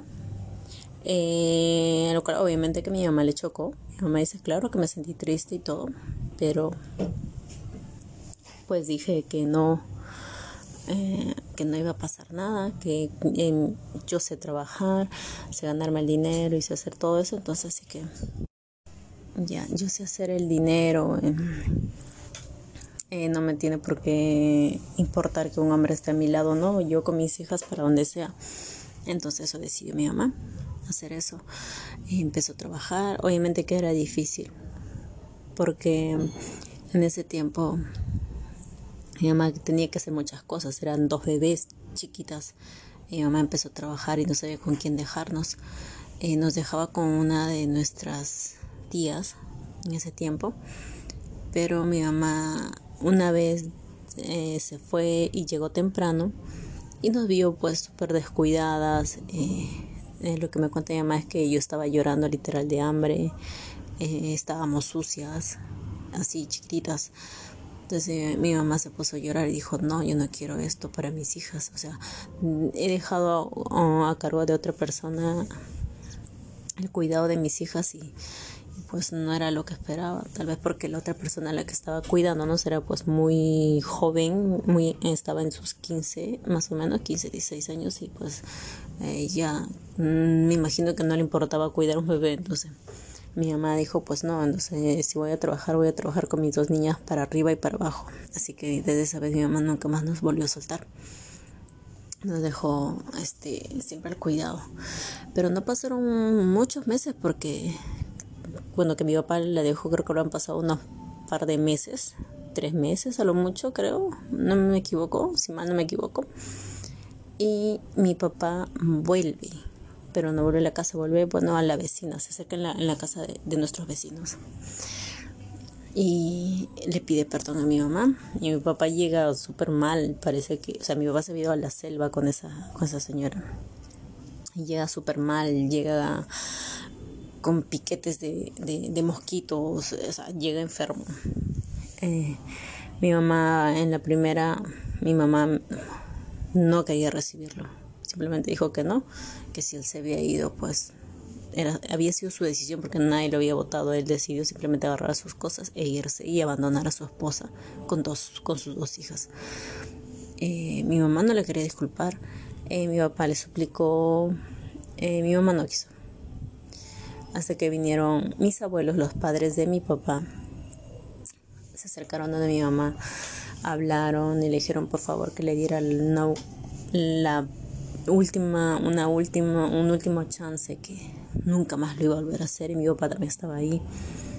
Eh, hablaron todo eso y pues mi mamá decidió perdonarlo. Es una decisión que se respeta. Eh, mi mamá decidió perdonarlo y darle una oportunidad. La última, se parece porque creo, hasta donde yo sé, creo que fue la primera y la última la que pasó. Y ya, mm, lo perdonó, lo disculpó. Y mi papá nunca más, bueno, yo tengo buenos ahorita mi papá nunca ha hecho nada malo y no, espero que no haga nada malo. Así que ya, bueno, sigamos. Eh, ya yo estaba teniendo unos meses más, ya tendría más de medio año y este empezó a tomar mi papá. Cada fin de semana llegaba tomado, llegaba tomado. Entonces eso a mi mamá no le empezó a gustar porque literal a mi papá le pagaban a la semana y a la semana mi papá gastaba el dinero. No sé. Un día ya mi mamá se cansó y un día llega mi papá así mareado, literal, o sea, borracho mejor dicho, llega a la casa y mi mamá me dice, yo me levanté, me fui al cuarto, agarré una maletita, una mochila chiquita, metí unas cositas y dije, y le dije, tú trabajas y me gastas todo el dinero, no traes ni un sol a la casa, eh, mis hijas no se van a alimentar de aire. Eh, obviamente mi mamá indignada se molestó, agarró la maletita y le dijo, después que le dijo todo eso, le dijo, yo me voy a ir a la capital. Voy a ir, voy a trabajar porque pues yo ya he trabajado antes allá, he ido y yo sé qué hacer. Entonces, te quedas acá, cuidas a las niñas, yo voy a trabajar, me voy a ir para allá porque pues en, en, los pueblos no había mucho trabajo, era más que nada era de agricultor y, y nada más, entonces, y no se ganaba casi nada ahí, entonces le dijo eso, que si iba a la capital a trabajar y que ella iba a ganar el sol y que mi papá se quedara con las niñas a, a cuidarlas y que ella más iba a hacer cargo de todo. Entonces, lo cual mi papá entró, pues creo que hasta la, la borrachera, no sé qué le pasó, porque la cosa es que mi papá agarró la, mal, la maletita que tenía mi mamá, porque era una maletita súper chiquitita donde guardas, creo que a la justa central, creo que unos zapatos, nada más. Creo que había, no sé cómo se llama en otros países, pero acá creo que es, ay, no sé cómo se llama, pero son de para guardar zapatillas. Mi papá le quitó eso y le dijo, no, yo soy el hombre y yo me voy a ir a conseguir el trabajo, yo me voy a ir a la capital y voy a traer dinero. Y le dijo mi mamá, literal le dijo, cuando consiga un trabajo yo vengo y me los llevo a ustedes. Así, borracho. Entonces mi mamá, pues, mi papá se fue. Ahí mismo, se agarró, le llegó a la puerta, mi mamá le dijo esas cosas, mi papá le quitó la mochilita, se dio media vuelta y dijo, yo me voy a ir a la capital a trabajar como dice mi mamá, no sé cómo le habrán hecho para que en el bus lo acepten porque tu papá estaba borracho, no sé cómo se fue. No sé qué hizo porque en esos tiempos no había celulares, no había nada. La cosa que mi mamá cuando él se fue, pasa un día, dos días, una semana y pues no se llega a saber ni una comunicación porque como le digo, no había internet, no había teléfono, no había celulares como ahora. Entonces lo que mi mamá dice, yo simplemente dije, tu papá o sea, mi mamá lo que pensó es, una semana se fue, y había pasado una semana, dijo, me voy a poner a, a, buscar otra cosa, porque mi mamá obviamente así, mi papá esté con mi papá, no esté con mi papá, mi mamá seguía trabajando los días, haciendo fajas, artesanías, en, la, en los terrenos, en la agricultura, haciendo todo. Mi mamá es una mujer súper guerrera. Entonces, cuando llega a pasar una semana, lo mucho creo, dos semanas, mi mamá dice, en su cabeza dice, este hombre creo que se volvió a ir y nunca más va a regresar. Y yo me dijo, pues, no hay problema, yo con mis hijas, o sea, mi mamá creo que, para mi mamá creo que nosotros, mi hermana y yo fuimos su, su motor, porque mi mamá decía, por mis hijas, voy a hacer esto, por mis hijas. Entonces, cuando llega a pasar una semana, pues mi mamá dice, pues, no llega este hombre, o sea, este hombre se fue y desapareció ya, o sea, nos olvidamos de él. Hay que seguir nuestras vidas, nosotras tres. Y seguía. Mi mamá seguía haciendo eso, estaba dedicándose a la agricultura, los fines de semana se iba a vender al, al, a, la, a, la, ciudad, al centro, a, sus semillas y todo.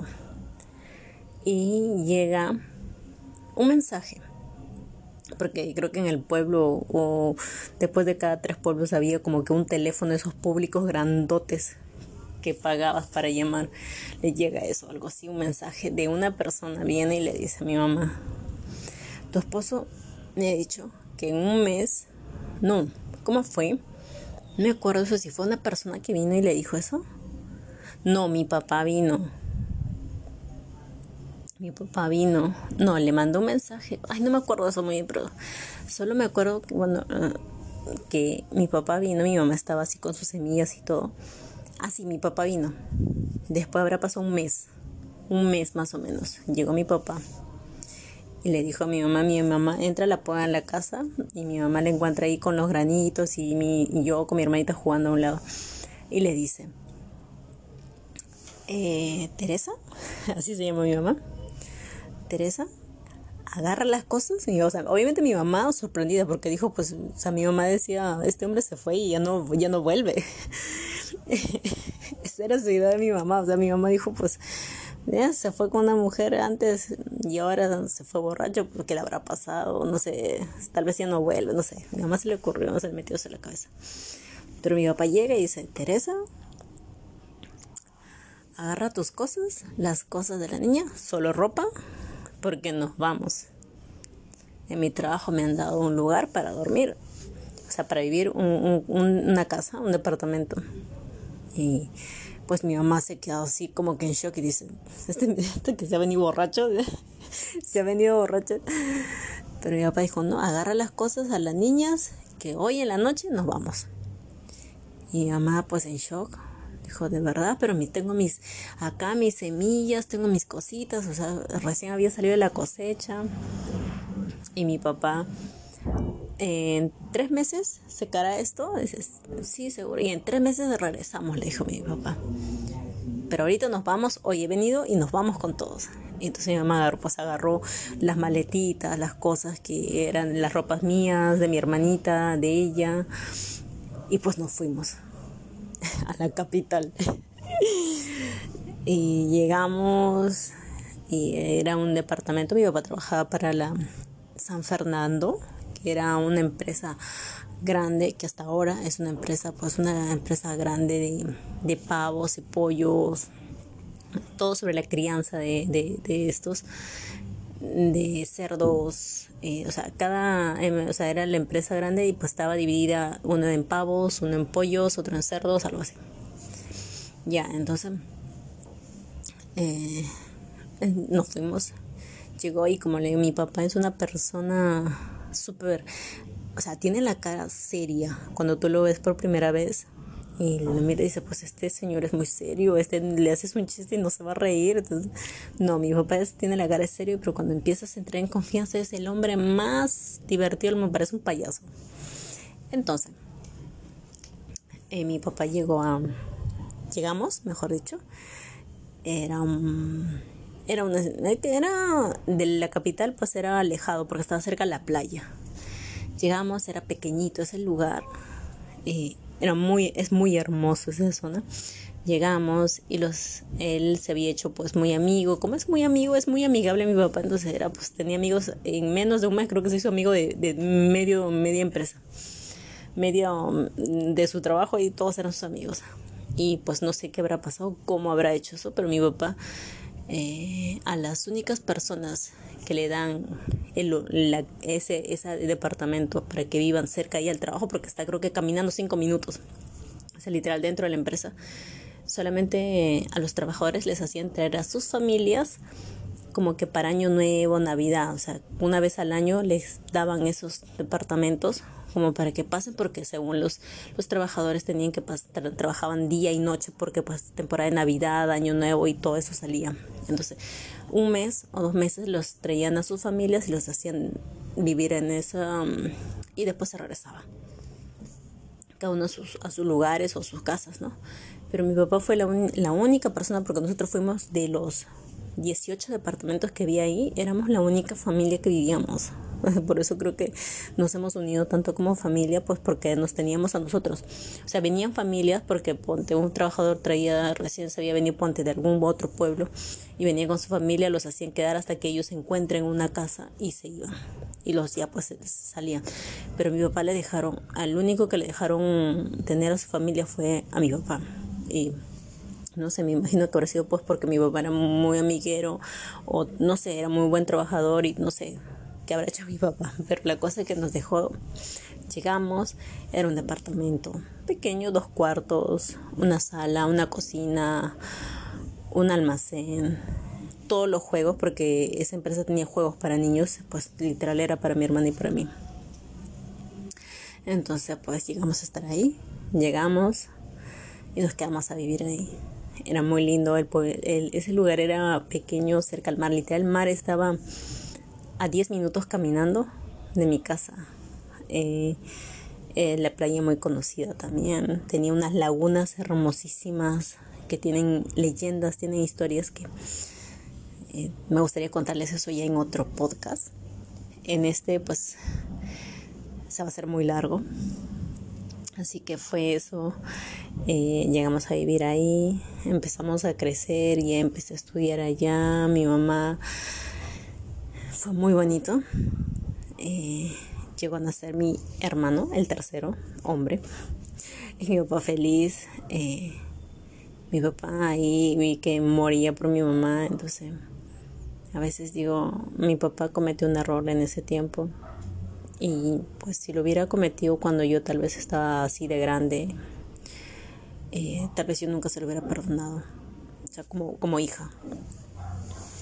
Pero mi mamá lo llegó a hacer y sus razones habrá tenido, pues tal vez porque las disculpas realmente fueron sinceras, pues porque mi papá, como dice, pues a veces los hombres se les mete algo a la cabeza o no sabemos realmente cuando pasa algo, no sabemos lo que estamos haciendo, nos viene la calentura y, nos cegamos literalmente. Eh, pero sí, mi papá pasó eso, mi mamá lo, perdonó por el, el, error que tuvo y pues nada, o sea, mi, papá supo tal vez reflexionar y pensar que pues estaba perdiendo a su familia y, decidió volver. Aparte porque esa mujer, según a lo que mi papá, no, mi papá llegó a decir, es que pues cuando mi, mi, papá se llega a enfermar, porque pues ahí en la selva es montaña, calor, humedad, mosquitos, o sea, el clima de ahí es muy, o sea, tienes que ir bien preparado porque pues el clima ya te puede matar, o sea, no te puede matar en el sentido de que es, es malo, o sea, tienes que ser súper cuidadoso porque es una jungla, o sea, es selva. la selva hay que, a la selva se la respeta. No sé, cuando mi papá se llega a enfermar, me dice que la señora lo dejó a un lado y se fue con otra persona. Por eso que papá decía regresar. Me imagino que a veces una persona tiene que pasar, no sé, un momento que diga, oye, o como mi papá, no, oye, o sea, he dejado mi familia por ti y a la primera que mi papá se puso mal, la señora agarró sus chivitos y dijo, ay, papito, tú te cuidas y yo me voy de acá porque pues acá la otra persona me quiere dar más cosas. Entonces tal vez eso mi papá dijo, o sea, te dejo mi familia por ti y mira, tú a la primera echa fuga. Entonces mi mamá lo perdonó, pues, y bien. Eh, mi papá nunca cometió ni después que yo tenga uso de razón, no volvió a hacer nada más. Eh, los fines de semana siempre eran para nosotros, salíamos, mi papá salía a jugar fútbol, nos, nos llevaba con nosotros, nosotros, o sea, los recuerdos con mi papá tenemos, uff, anécdotas, uff. O mi papá para mí me dio lo mejor de la infancia, me dio, como le digo, obviamente que llegó a trabajar, a ganar bien, pero no era como para decir, uy, tú has tenido lujos, tú has tenido todo, no. Ha ganado y nos ha hecho vivir decentemente, se podría decir. No teníamos todo lo que hubiéramos querido, pues, o sea, como niñitas, pero me dio una buena comida, una buena vestimenta, una buena educación, unos buenos momentos en familia felices. Es lindo porque siempre de cenar, me acuerdo que siempre terminábamos de cenar y mi papá decía para bajar, mi papá siempre hablaba, siempre dice, ay, para bajar la comida porque hemos comido un montón, tenemos que caminar para bajar y para poder dormir tranquilo. Entonces, como vivíamos cerca de la playa, las estrellas eran de lo más hermosas. Entonces mi mamá, mi papá siempre nos hacía caminar por la arena, caminando, decía, vamos a caminar para bajar.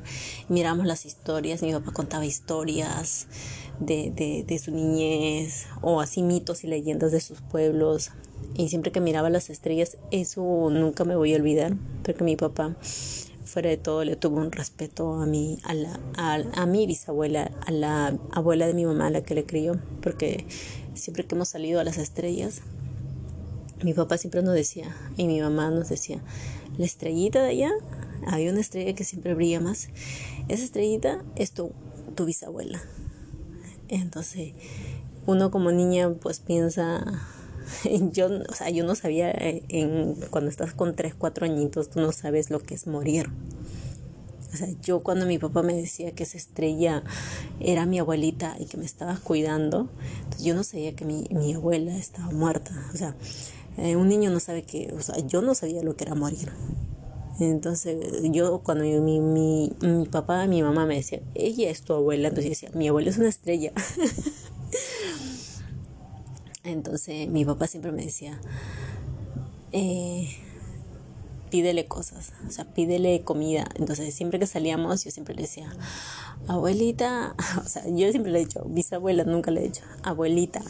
Y su nombre de mi, de mi bisabuela es Hermele, Hermelegilda. De cariño le decían Miji. Entonces yo siempre le decía, abuelita Miji, abuelita Miji, mándame pollo, abuelita Miji, mándame carne, abuelita Miji, mándame comida, siempre, siempre que salíamos y mi papá decía, esta es tu abuelita, ¿qué le vas a pedir? Y yo siempre pedía, bueno, con mi hermana siempre pedíamos comida y muñecas. Y que se acercaba la Navidad, abuelita Miji, quiero una muñeca, abuelita. Siempre, entonces, ya después ya uno va creciendo y ya uno se va dando cuenta, ya va viendo un poco la realidad de que, pues, eh, que mi abuelita, la mamá de mi, de mi, la abuela de mi mamá, pues era que estaba en el cielo porque había fallecido. Pero yo de niñita siempre asumía a que mi abuela era una estrella, mi, abuelito era una estrella.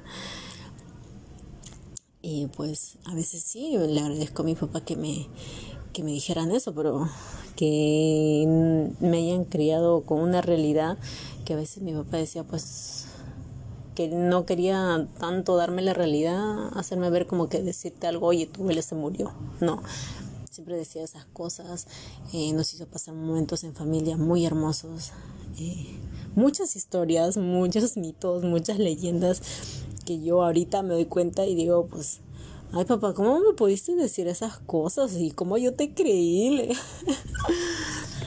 Pero sí, mi papá era un hombre que le gustaba contar, mi abuelo, el papá de mi papá también es una persona que le gustaba contar muchas historias. Él ya está en el cielo. Ahora se parece que él es otra estrellita más que me está viendo. Y sí, sea, mi papá, ya como mejor dicho, les contaré en otras historias cuáles fueron las historias que, que, que, me decía mi papá y yo vivía engañada pues porque yo le creía, era mi papá y ahora digo pues, ay papá, ¿por qué me dijiste eso? Y, mi mamá ahí ayudándole.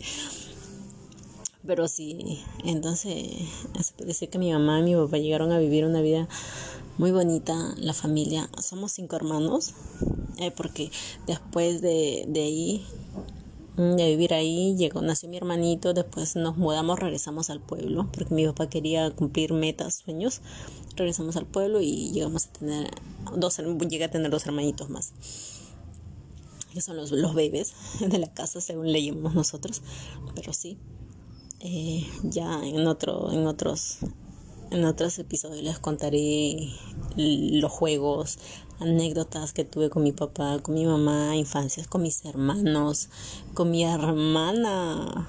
Ay, no. Fue, ay, no, Dios, totalmente. Mi familia ha sido una locura.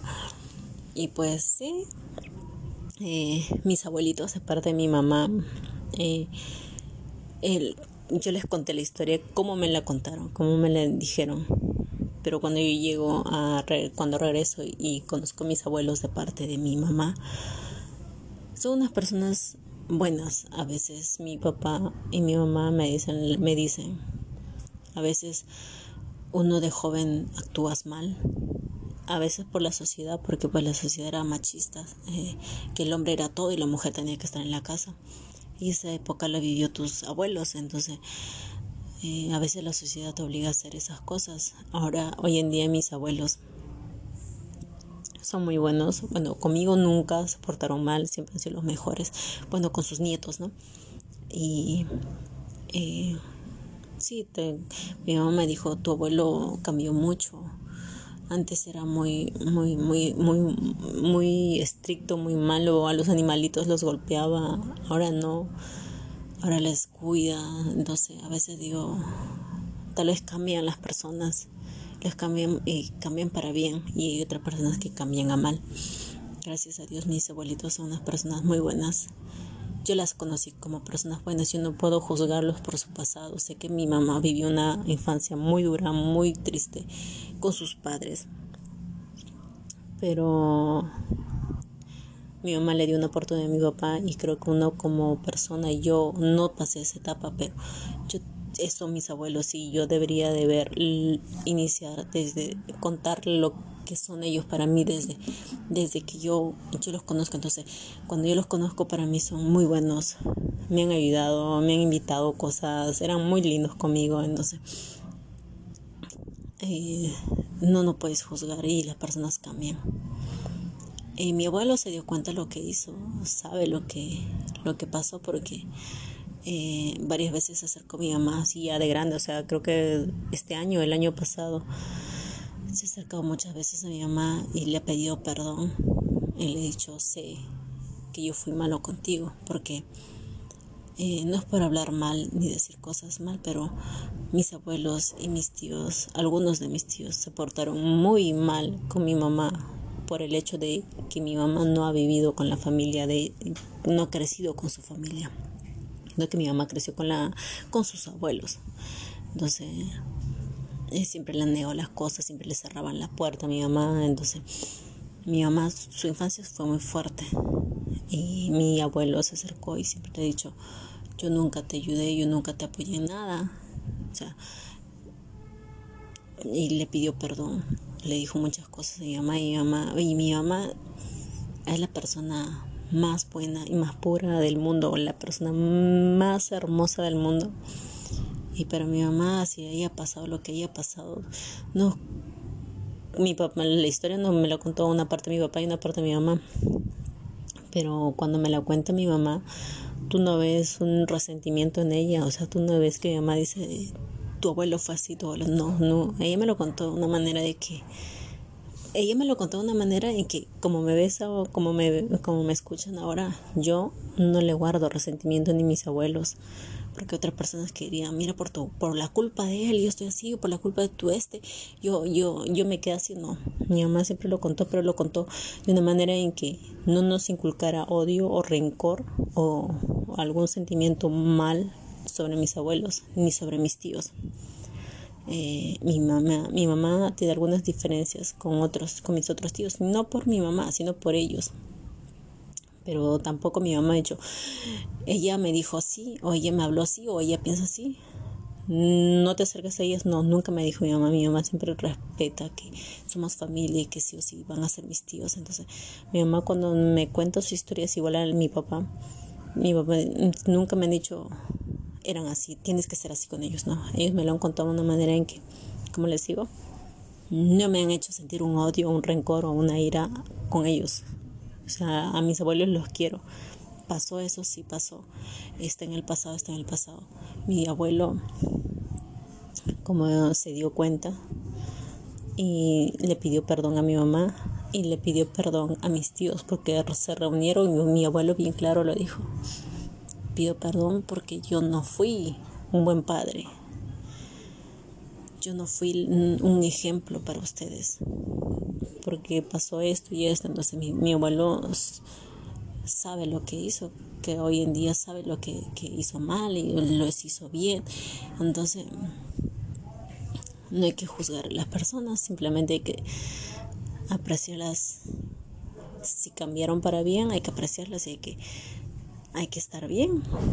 Simplemente, como le digo, mi papá cambió, tomó una mala decisión, cambió y me hizo pasar los mejores momentos de mi vida. Las anécdotas las tengo muy hermosas. Entonces a veces te pones a pensar y dices, si mi papá no, hubiera vuelto con mi mamá, hubiera pasado con mi mamá y mi hermana. Y también me imagino que hubiera sido uno de los mejores momentos de mi vida, hubiera sido hermoso porque tengo una gran madre que es una, una persona que es luchadora, que es todo. Entonces, solamente que mi mamá pues quiso vernos crecer con, con, nuestro padre y mi papá nunca más volvió a cometer ese error. Al igual que mi abuelo, mi abuelo vivió una sociedad en la que era mal eh, y, y se portó o tal vez le hizo le educó mal o no supo cómo educar a sus hijos pero cambió para bien cambió hoy en día trata de dar lo mejor, ya tiene una edad muy avanzada, trata de dar lo mejor a sus nietos, a sus hijos. Eh, mis, mis primos, que son los hijos de mis tíos, quieren mucho a mi abuelo, o sea, no se puede negar que se ha ganado el cariño de todos sus nietos. Mi hermano les está agradecido con mi abuelito y para mí mi abuelito es, es lo mejor. Es muy bueno, o sea, para mí es, es uno de los mejores abuelitos que tengo. Eh, el de parte de mi papá sí ya falleció, como les dije, y es otra estrellita que está viéndome desde arriba. Y ahora me quedan mis tres abuelitos que tengo que disfrutarlos. Ahorita estoy con el trabajo y todo, y por la pandemia, pues es difícil mucho, es difícil viajar y comunicarse mucho porque mi horario de trabajo es está loco. Estoy hoy día en la mañana, mañana en la tarde, pues hago cordaguío, hago partido, noche. Entonces mi horario por la pandemia, gracias pandemia, se ha vuelto muy loco, o sea, está de todo. Y pues sí, así fue la historia. Iba a contarles otra historia, pero mira, me pasé y me centré en la historia de, mi, de mis padres. Cómo fue la vida de mi mamá y de mi papá. Mi papá también obviamente me contó todo lo que hacía cuando era niño, o sea, pero es una historia súper larga, o sea, la historia sería toda una noche contándolas porque pues a veces trato de decirles todo lo que puedo, pero no se puede porque a veces estoy contando una historia y después se me sale y me acuerdo, uy, esto me olvidé porque esto era antes de... Y yo pues, entonces sí, es una historia muy bonita la de mi mamá, eh, con muchas cosas que aprender, de las cuales aprender, y la de mis abuelitos también. Y pues sí, creo que con esta historia a veces llegamos a entender que las personas cambian para bien, cometen errores, pero saben eh, remendar el error, o sea, sabes ver lo que hiciste y pues está bien. Uno hay que, si uno no somos perfectos, a veces actuamos mal, pero eh, está mal si sabemos que actuamos mal y somos conscientes que estamos actuando mal y lo seguimos haciendo mal. Eso sí está mal. pero si nos damos cuenta de y sabemos resolverlo y sabemos cambiar la situación, pues creo que todos merecen una oportunidad. Pues hasta aquí les terminé de contar la historia sobre mis padres. Ya me voy a dar otro tiempito para grabar sobre unas anécdotas. Espero que les guste mucho esta historia. Chao, chao. Cuídense mucho.